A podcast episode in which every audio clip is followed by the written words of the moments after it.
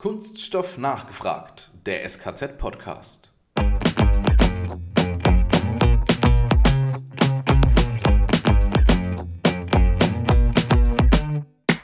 Und das, was man mit Post-Industrial kann, das ist halt fast eine Ausbeute von 100 Prozent, wobei das mit dem gelben Sack eine sehr viel schwierigere Fraktion ist.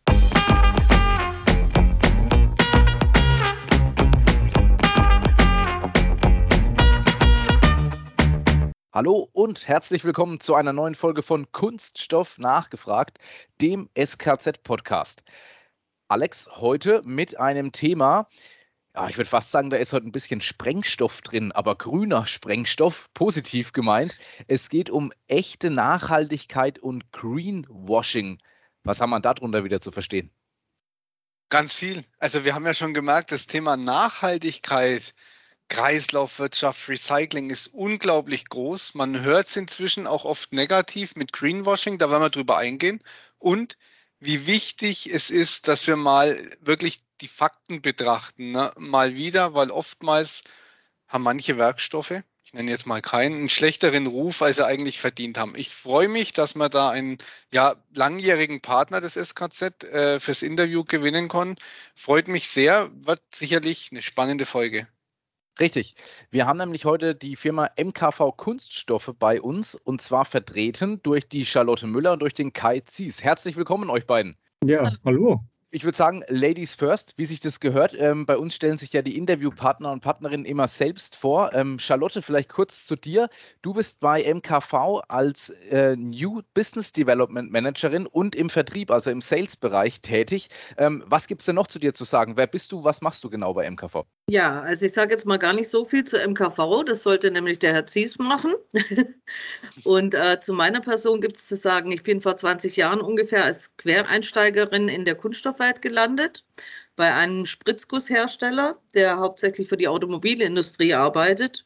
Und da war ich lange Jahre eben im äh, Einkauf tätig und habe alle Belange für dieses Werk eingekauft und habe dann aber so mich dorthin entwickelt, dass ich mich hauptsächlich auf die Kunststoffgranulate fokussiert habe. Und dabei war mein Steckenpferd eben schon immer die Rezyklate.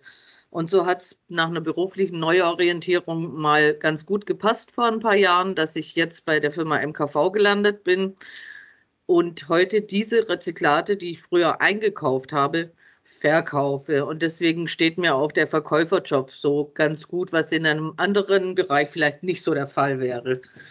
Das ist ja auch fast Kreislaufwirtschaft, ne? Die Granulate, die du sonst äh, eingekauft hast, verkaufst du jetzt. Ganz genau. Und wie ich als Vertriebler immer sagen kann, du bist auf die gute Seite der Macht gewechselt. genau. Mit an deiner Seite ist der Kai Zies. Äh, Kai, du bist Mitglied der Geschäftsleitung, hier zuständig unter anderem für Marketing, Strategie und Prozessoptimierung. Was gibt es denn noch zu dir zu sagen und auch zur MKV? Ja, also hallo erstmal und vielen Dank auch für die Einladung. Ähm, vielleicht erst ein paar Worte zur Firma. Die MKV GmbH Kunststoffgranulate gibt es seit 1960. Wir sind ein familiengeführtes Unternehmen, das äh, sich mit der ja, werkstofflichen Verwertung von Kunststoffabfällen und Nebenprodukten beschäftigt, woraus wir wiederum dann hochwertige Rezyklate und Compounds fertigen. Wir bieten allerdings nebenbei auch natürlich äh, Lösungen an, ähm, die eigenen Abfälle in einem Lohnverfahren wieder aufzubereiten und letztendlich gesamthaft oder halt auch prozentual, wenn man das möchte, dem Kreislauf wieder zuzufügen. Also das ist letztendlich, äh, womit wir uns so beschäftigen. Äh, zu meiner Person, ich äh, bin eigentlich ein Quereinsteiger. Also ich bin gelernter Betriebswirt. Ich habe in Großbritannien und Kanada studiert, und habe dann auch in Großbritannien meinen beruflichen Werdegang angefangen in der Automobilbranche bei einem Zulieferer, der Firma Hülsbeck und Fürst. Die hatten damals noch in England ein Werk und äh, war dann jetzt zuletzt bei der Audi AG und hatte da eigentlich schon immer auch Berührungspunkte mit dem Kunststoff, sei es durch äh, Spritzguss oder halt eben durch den Einkauf von Bauteilen, die Kunststoffkomponenten hatten. Und äh, bin jetzt seit letztem Jahr dann in das Familienunternehmen mit eingestiegen. Jetzt seid ihr ja quasi ein Komponteur, der sich aber die Nachhaltigkeit schon sehr lange auf die Fahne schreibt. Ähm, erzähl uns doch mal, wie wird bei euch Nachhaltigkeit gelebt im Unternehmen?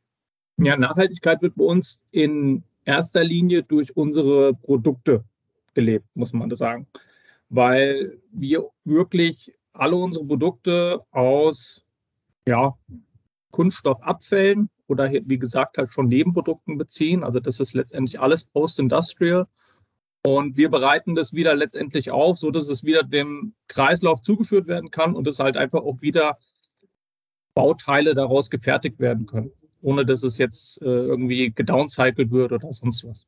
Hinzu kommt vielleicht auch das, wir sind eigentlich immer auch darum bemüht, unsere eigenen Prozesse natürlich ähm, zu optimieren und zu verbessern. Äh, sei es jetzt, bis wir unser eigenes Wasser im Kühlkreislauf ähm, halten oder ähm, wir haben jetzt auch in 2021 unsere Photovoltaikanlage ausgebaut. Äh, also die ist jetzt von ja, 154 kWp ist auf 542 kWp gesteigert worden. Das ist schon ein ordentlicher Sprung. Und äh, so können wir äh, zumindest einen Teil unserer äh, Produktion auch mit äh, grünem Strom versorgen. Und äh, was da eigentlich ganz interessant ist, wir haben auch für unseren effizienten Umgang mit äh, Energie schon mal äh, 1997 einen äh, Preis gewonnen und verliehen bekommen, damals vom Verband der deutschen Elektrizitätswerke.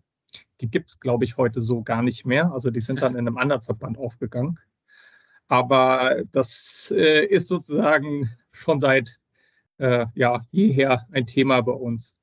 Und ähm, was es jetzt bei uns auch noch gibt, dass auch die Charlotte ähm, ist sehr aktiv drin, aber auch äh, unser Vertriebsleiter, der Herr Lutz, ist das Thema Safe Green. Unter dem Markennamen äh, bieten wir letztendlich auch nochmal Firmen die Serviceleistung an, systematisch deren Produktportfolio zu analysieren und zu durchforsten, um zu schauen, wo ist ein Rezyklateinsatz möglich, wo macht es Sinn, einfach um ja da einfach die Ressourceneffizienz und auch CO2-Einsparung möglich zu machen. Also quasi eine Beratung zur Materialsubstitution hin zu einem grüneren Produkt. Genau. Wie ist denn das dann bei euch allgemein? Also stand dieses Thema, ich nenne es mal das Thema Grün und das ganze Thema Recycling, stand es schon immer bei MKV im Fokus oder hat sich das Unternehmen erst langsam so in den Jahren dahin entwickelt? Euch gibt es ja auch nicht gerade erst seit gestern. Sogar länger als uns, Matthias. Richtig. Ein Jährchen, aber immerhin. Ja, immerhin. Manchmal macht es das eine Jahr aus. Ja, ist richtig. Also es gibt wirklich schon eine ganze Weile. Also 1960 hat mein Großvater Heinz Zies das Unternehmen in Eschborn gegründet. Eschborn kennt vielleicht die, die radaffin sind, äh, der ein oder andere von dem Rennen. Früher hieß es rund um den Henningerturm, heute heißt es rund um den Finanzplatz Eschborn-Frankfurt. Und damals war das noch nicht unter dem Begriff wirklich Recycling, aber es war schon immer ein Thema bei uns. Und zwar was eigentlich da eher unter dem Gesichtspunkt Rohstoffwiederverwertung. Und äh, in den Gründerjahren war da auch immer noch äh, Metallenthema. Also dieser, dieser Fokus rein auf Kunststoff, der kam dann erst ein paar Jahre später. Das war dann so 1965. Da sind wir dann auch von Eschborn nach Kelkheim im Taunus umgezogen. Und da hat sich dann letztendlich das auch wirklich rein auf den Kunststoff fokussiert. Es gibt ja gerade einen positiven Trend hin zu mehr Kreislaufdenken und einem starken Fokus auf nachhaltige Lösungen. Aber macht eine Materialsubstitution immer Sinn oder nur, wenn man damit den Verbraucher ködern will? Kreislaufdenken und der Wunsch nach mehr Nachhaltigkeit ist ja nichts Neues. Das wollen die Leute eigentlich schon immer. Und dieser Umweltschutz, das steht auch außer Frage. Und das ist den Leuten auch ähm, bewusst, ich sag mal im Bereich Glas oder Metall oder Papier. Das kann recycelt werden, das kennt man. Ja, man steht am Flaschencontainer. Man kennt es von recyceltem Papier, auch dass man, ich weiß es nicht, Gold und Silber einschmilzt und wieder verwenden kann. Das gibt es ja alles nur beim Kunststoff. Das sind diese Recyclingmöglichkeiten in der breiten Öffentlichkeit eigentlich wenig bekannt und schon gar nicht bekannt ist, dass man es mit sehr viel weniger Energieaufwand also recyceln kann. Wenn wir bei Glas oder so liegen wir bei 1400 Grad um den Dreh und beim Kunststoff ist es so ungefähr äh, 300 Grad. Also da kann man schon richtig Energie einsparen. Und ich sage halt immer so, ähm, eine Verpackung, die ist nicht besser, nur weil sie nicht aus Kunststoff ist. Da muss man halt die Ökobilanz oder die Lifecycle Analysis, wie sich so in Englisch äh, spricht, äh, muss man da betrachten. Und dann gibt es ähm, ein paar Auswertungen. Bei Kunststoff kann es zum Beispiel, die zeigen also ganz deutlich, wenn wir alle Kunststoffmaterialien ersetzen würden durch andere Materialien, dann werden viel mehr Treibhausgase ausgestoßen. Es gibt einen höheren Energieverbrauch und das ist alles sehr, sehr kontraproduktiv. Und ähm, ein Beispiel, was ich so finde an Verpackung, was eigentlich jedem auch einleuchtet, gerade in den heutigen Zeiten mit den Hygienemaßnahmen, das ist die Verderblichkeit. Und da gibt es diese berühmte Gurke, wo jeder anfangs gesagt hat, warum muss die eingepackt werden? Und den Gurkentest kann jeder bei sich zu Hause machen, uneingepackt, drei Tage vielleicht. Und wenn man sie einpackt, dann kann man die drei Wochen im Kühlschrank lassen und die ist immer noch genießbar. Und auch der Hygieneaspekt, gerade jetzt. Also jeder fingert ja tatsächlich alles an und hat aber gleichzeitig Angst vor Corona. So ist ja, es. Und, ja. und vor allem, ähm, aber ein großes Problem haben wir dadurch noch nicht gelöst, weil wenn die EU dann natürlich vorschreibt, wie diese Gurke auszusehen hat, ich meine, da können auch dann mir mit Kunststoff dann natürlich nicht mehr viel herhelfen. aber aber, aber ne, Sie hat ein spannendes Thema angesprochen, ne? gerade Glas, weil instinktiv ja. fast jeder Verbraucher, ne, da wird geworben mit keine Kunststoffflaschen mehr, wir nehmen jetzt Glasflaschen. Und ihr denkt sich, es ist gut im ersten Moment, ne? Mhm. Weil, man, wie du sagst, du hast den Glascontainer angesprochen, man denkt sich, ja Glas, super, wird neues Glas draus und Kunststoff verschmutzt die Umwelt. Aber den Energiefaktor, den lässt man oft unberücksichtigt. Dann hast du gerade eben auch noch was angesprochen, Charlotte.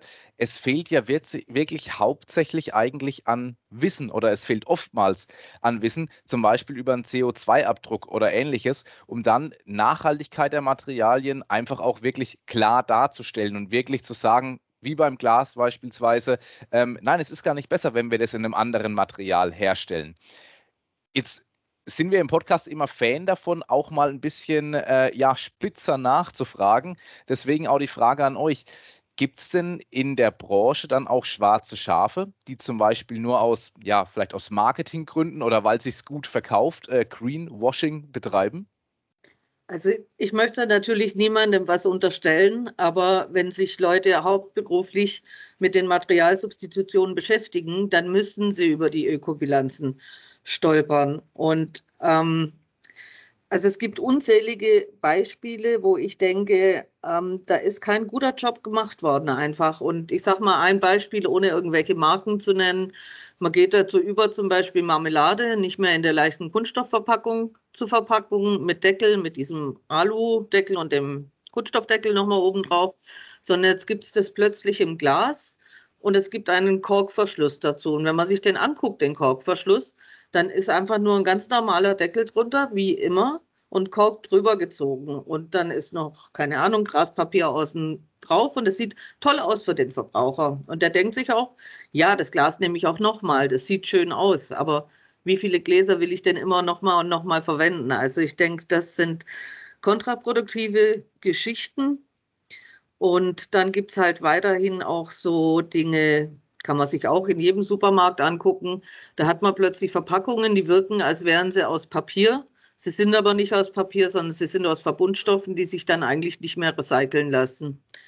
Oder ja, also ich sag mal, so sinnlose Verbote, die wir hier halt haben, also ich nenne es jetzt auch bewusst so, wie die Plastiktüte zu verbieten, die nur ein Prozent irgendwie ausmacht vom Gesamtvolumen und ähm, das wird dann verglichen mit Papiertüten, die man dann viermal verwenden muss oder ein Jutebeutel 135 Mal. Also da gibt es verschiedene Zahlen. Aber Fakt ist, es wird immer nur mit einer Plastiktüte verglichen, die ein bis zweimal verwendet wird. Und wenn man die noch kennt von früher, also so eine dicke Plastiktüte aus dem Aldi, die kann ich 50 Mal verwenden oder noch öfter. Ja, also das ist eine äh, sehr seltsame Betrachtungsweise, die da momentan irgendwie ansteht. Und wenn jetzt gerade Plastiktüte wieder gibt es in 24, 24 Lifecycle Analysis, glaube ich, inzwischen, die das alle belegen. Und dann macht man aber weiter so. Also das, das stört mich extrem. Und ich persönlich, ich musste gerade lachen, weil die angesprochene Verpackung, die du äh, gerade genannt hast, äh, mit, dem, mit dem Korkdeckel, ich mir damals auch dachte, als ich das das erste Mal gesehen habe, cool, wie machen die mit einem Korkdeckel das Lebensmittel eigentlich haltbar? Ähm, Würde mich jetzt mal interessieren. Und ich war tatsächlich auch einer derer, die in den Laden gelaufen ist und hat den Korkdeckel hochgehoben und hat sich gesagt, wow. Wahnsinn.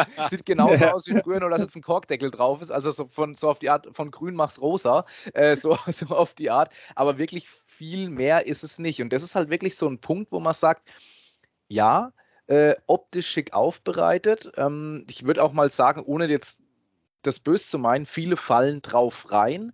Ähm, weil wenn ich nicht in der Branche wäre, ich hätte es wahrscheinlich genauso gemacht. Nicht auch, hey cool, die machen was äh, fürs Thema Nachhaltigkeit, aber dass eigentlich nochmal zusätzlich ein Schritt dabei ist, hm, müssen wir ja. mal drüber nachdenken, sagen wir mal so. Das, das, das, ist genau der Punkt. Es ist ein Zusatzschritt dabei, es ist ein Zusatzmaterial dabei. Und ich war auch verlangt dazu zu greifen, weil ich auch dachte, was haben die Innovatives erfunden, dass die mit Kork Glas zukriegen. Mhm. Ja, und das ist halt keins der guten Beispiele. Ja, also was ich jetzt mitnehme, neben der Tatsache, dass der Matthias auf kleine optische Marketing-Tricks reinfällt, ist, dass es tatsächlich, und das ist ja fast schon bösartig, ne, dass man eigentlich eine Verpackung aus ökologischer Perspektive schlechter macht durch einen Verbundstoff, um sie für den Verbraucher optisch grün aussehen zu lassen. Also das ist tatsächlich nicht nur widersinnig, sondern fast schon bösartig. Wie ist es denn generell? Ähm, jetzt haben wir es ja gesagt, dass Kunststoffe für diese ganze Circular Economy Geschichte ähm, und auch unter genauer Betrachtung sehr, sehr wertvoll sind und auch dem, dem Umweltschutz, sage ich jetzt mal so groß gesprochen, auch beitragen können.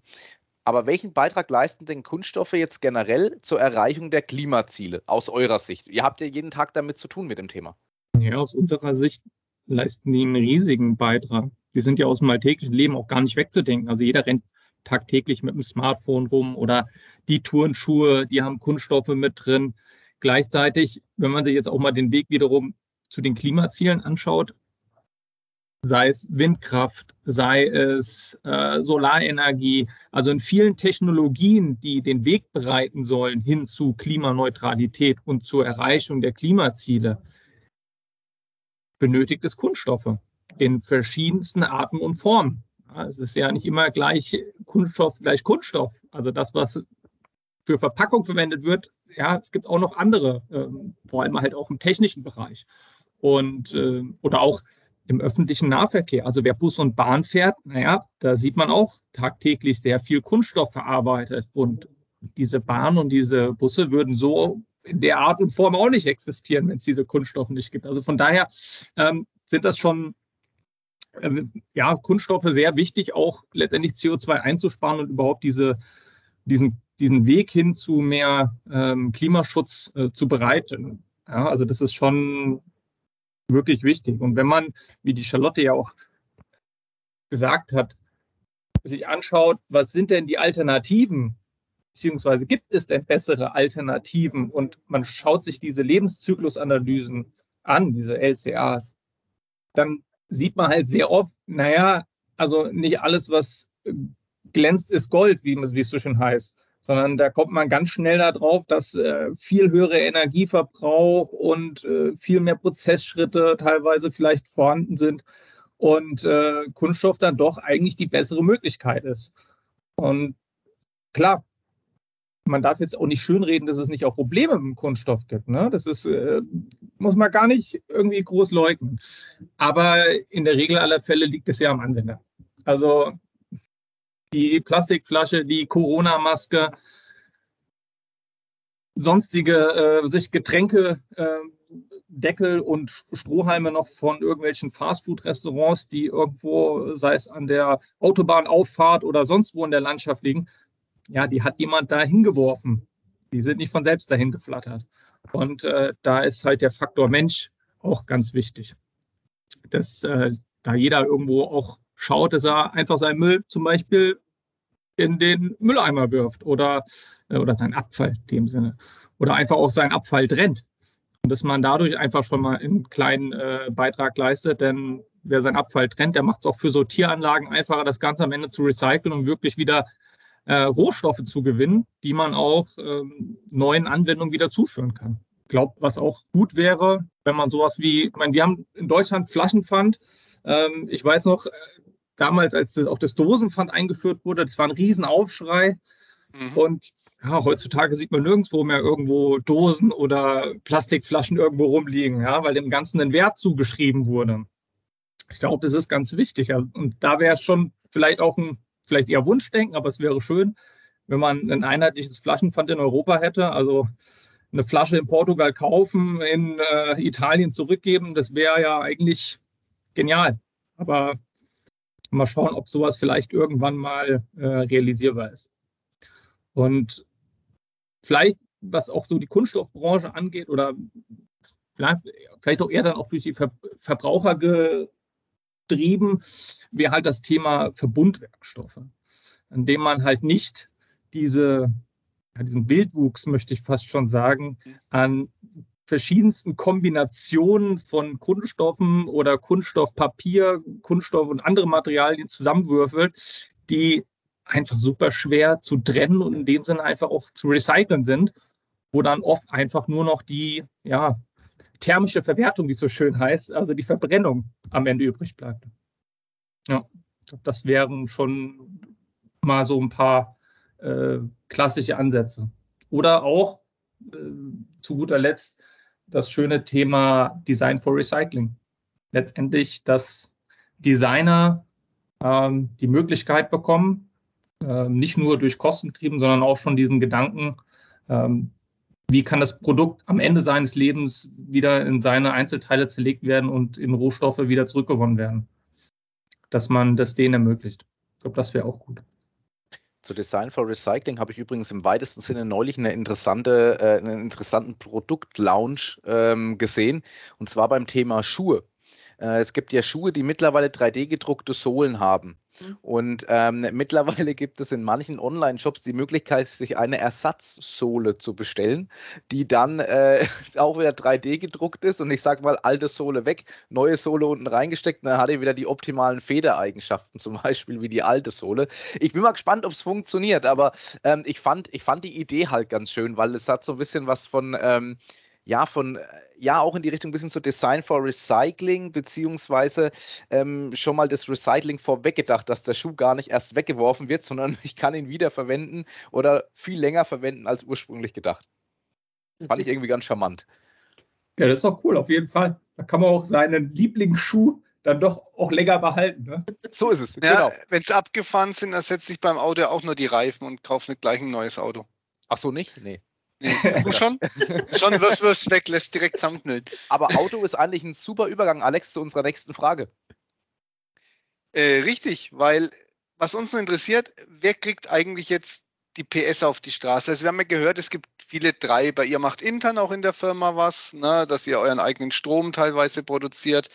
Ähm, aber es gibt ja ganz viele Akteure, Verbraucher, die wollen definitiv mehr Kreislauf, werden dann öfter aufs Glatteis geführt, da haben wir auch drüber gesprochen. Äh, Unternehmen sind im Spiel, die Politik.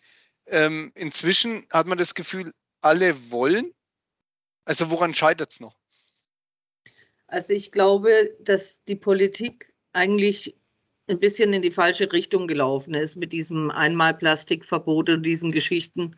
Und ich sehe es eigentlich eher so, dass die Öffentlichkeit, der Verbraucher oder ja die Leute einfach, dass dies jetzt sind, die es verstanden haben, was Kreislaufwirtschaft sein soll, wie man Ressourcen einsparen kann und dass das einfach viel zu wertvoll ist, das wegzuwerfen. Und deswegen sehe ich als Treiber also eher die Verbindung zwischen Verbrauchern und den Unternehmen und da sieht man auch, also in unserem Bereich, da sind schon vor 30 Jahren Aktivitäten gestartet worden. Das war eigentlich alles schon reif. Das war schon im Bundestag vorgetragen. Das ist ganz viel schon bekannt seit 1970 oder so. Und es ist dann irgendwie einfach versandet. Und vielleicht ist jetzt dadurch, dass die Öffentlichkeit oder Verbraucher aufmerksam sind, vielleicht haben wir jetzt einfach die Möglichkeit, dass die notwendige Aufmerksamkeit jetzt dort reinfließt und man das tatsächlich umsetzt da muss ich mal kurz zwischenfragen, helfen uns da so, ich nenne es mal Initiativen in Anführungsstrichen, ähm, wie ja, vielleicht auch sogar Fridays for Futures, sage ich mal, die da ja wirklich, also nicht exakt jetzt fürs Recycling beispielsweise werben, aber dieses ganze Thema Nachhaltigkeit, äh, Umweltschutz, die Beachtung oder ja doch die, die Beachtung der Umwelt, äh, Umwelt ähm, ja so in den Fokus bringen. Hilft uns sowas dann? ein Stück weit auch, gerade bei der Politik ja zum Beispiel. Also ich habe ehrlich gesagt, ich bin schon von Anfang an so ein Freund davon. Ich sage immer so, bevor wir für uns in der Kunststoffwelt miteinander immer reden, wäre es doch eigentlich viel besser, wir würden auch mal zu den Fridays for Future gehen und ein bisschen so eine Gegendarstellung machen oder ein bisschen einfach aus, auch aufzeigen, was ist denn alles auf, aus Kunststoff. Also es würde so, glaube ich, helfen, aber da sind so ein bisschen Fronten da. Also ich glaube, das ist schwierig. Also ich würde mir wäre es am liebsten, man könnte die Politik abholen, dass die mit der Industrie zusammen das Boot in die richtige Richtung steuern. Die Idee ist tatsächlich, ja, Kai, gerne. Ja, ich glaube, man muss dazu auch sagen, die Aufmerksamkeit an sich ist ja erstmal gar nicht so verkehrt. Ähm, Richtung Klimaschutz. Das Image vom Kunststoff ist halt leider ja zuletzt wirklich sehr in Mitleidenschaft gezogen und ist äh, viel schlechter, als es äh, eigentlich ist. Und äh, ja, ich glaube, das, das Wichtige ist ja, dass man einfach da in den Dialog geht. Ähm, ich glaube, das ist noch viel Aufklärung, die da, da notwendig.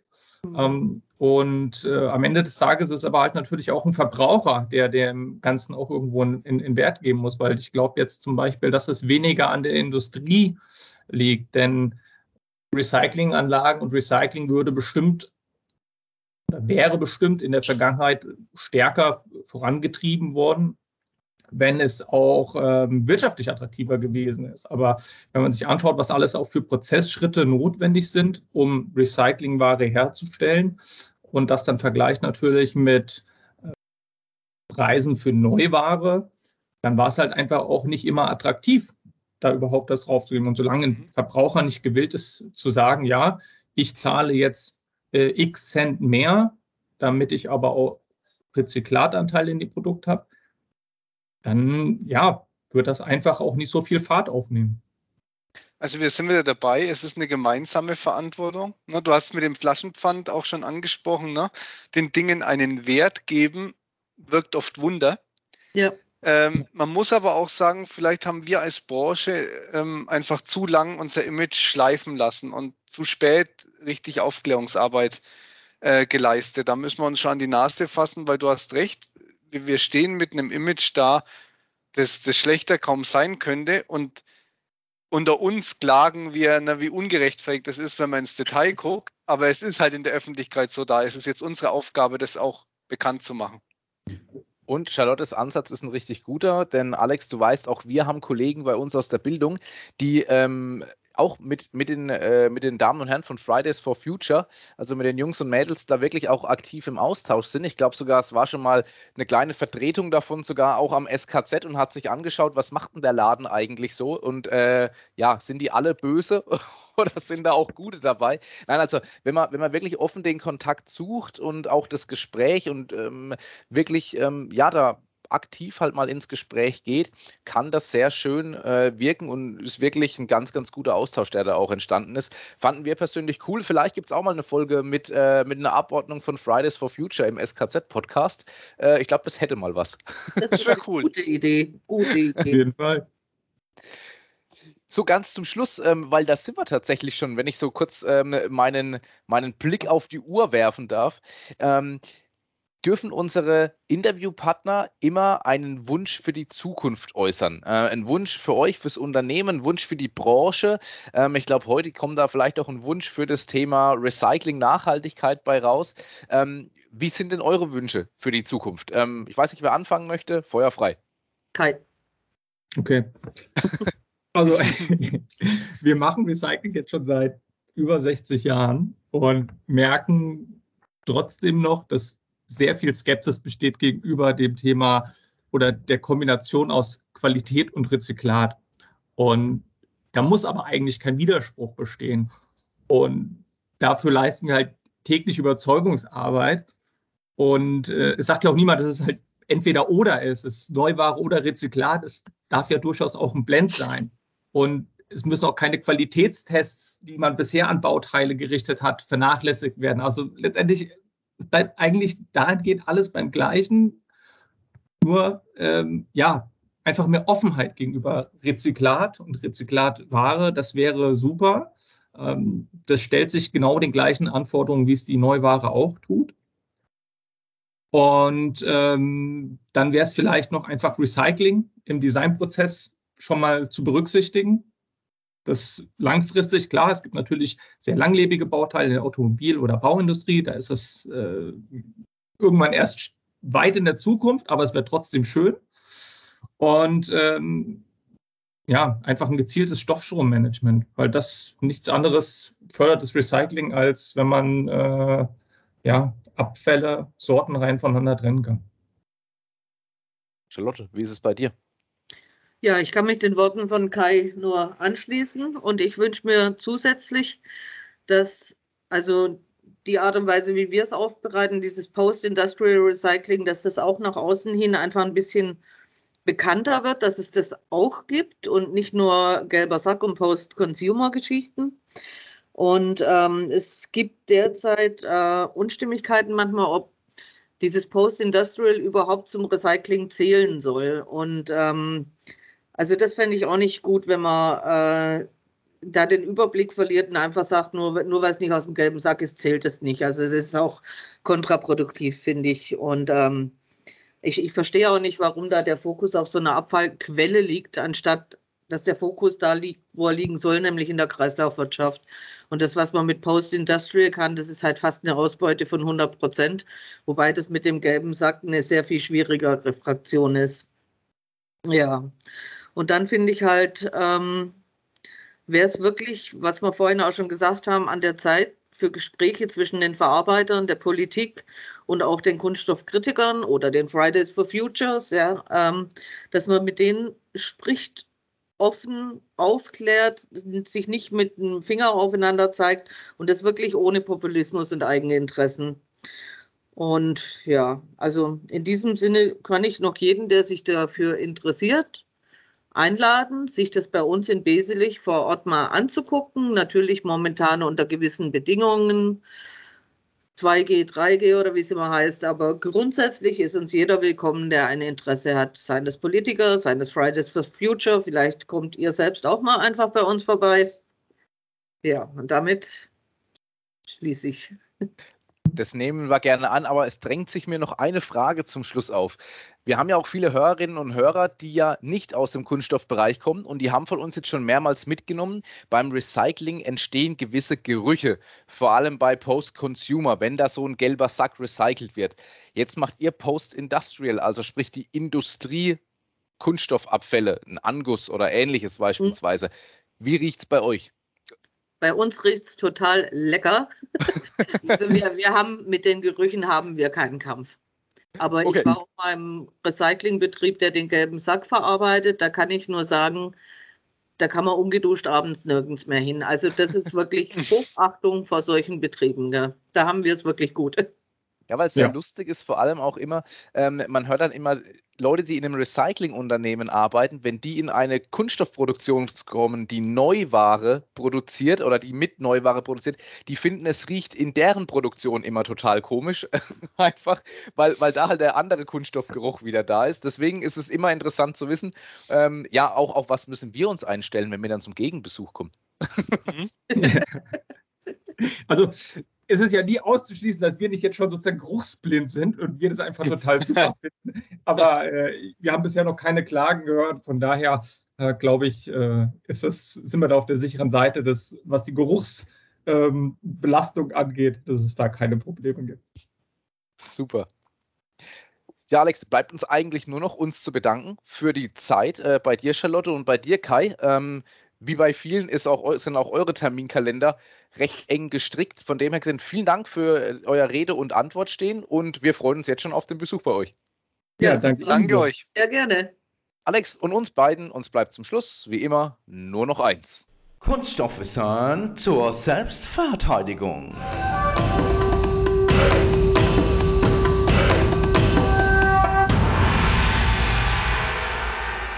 Passend zum Thema Wusstest du übrigens, dass Papiertüten nicht die umweltfreundlichste Alternativen zu Plastiktüten sind? Ja, die Charlotte wusste schon. Die hat nämlich, sie konnte nicht wissen, sogar einiges schon vorgegriffen. Aber wir kennen ja die Einwegtüten aus Polyethylen und die sind nicht umweltfreundlich. Wir haben gehört, eingeschränkt. Aber jedem ist es irgendwie klar, ne? Plastiktüte nicht gut. Klar, die Herstellung verbraucht Erdöl und das Recycling verbraucht Energie. Im schlimmsten Fall landen sie in der Umwelt und gefährden das Ökosystem.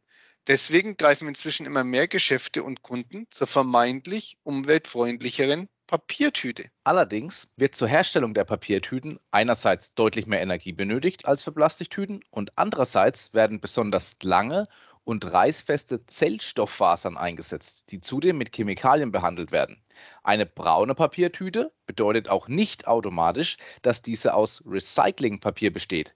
Erst wenn die Papiertüte mindestens viermal verwendet wird, ist die Umweltbilanz besser als bei einer Plastiktüte. Und Stoffbeutel, Matthias, müssen sogar mindestens 25 Mal benutzt werden, um das zu erreichen. Aber was soll ich dann zum Tragen der Einkäufe verwenden? Die beste Alternative sind tatsächlich Tragetaschen aus recyceltem Kunststoff, wie zum Beispiel PET oder PP. Und natürlich auch der klassische Einkaufskorb, wie ich ihn übrigens auch noch benutze, hat immerhin immer noch sein Revival verdient. Ich glaube, da gibt es doch noch gute Alternativen, die man auch verwenden kann. Die gibt's. Und Charlotte hat ja ein paar Studien erwähnt. Ne? Es gibt einen Haufen Studien, die sagen, dass eine Plastiktüte auch sehr, sehr oft verwendet werden kann. Zum Beispiel übrigens auch zum Schlittenfahren. Ich erinnere mich noch gut dran, sich auf die Plastiktüte zu setzen und dann den äh, Abhang runter zu rutschen. Aber das ist eine andere Folge und ein anderes Thema. Funktioniert aber wirklich super. so ist es. In diesem Sinne, macht's gut, euer Matthias und der Alex. Wir hören uns.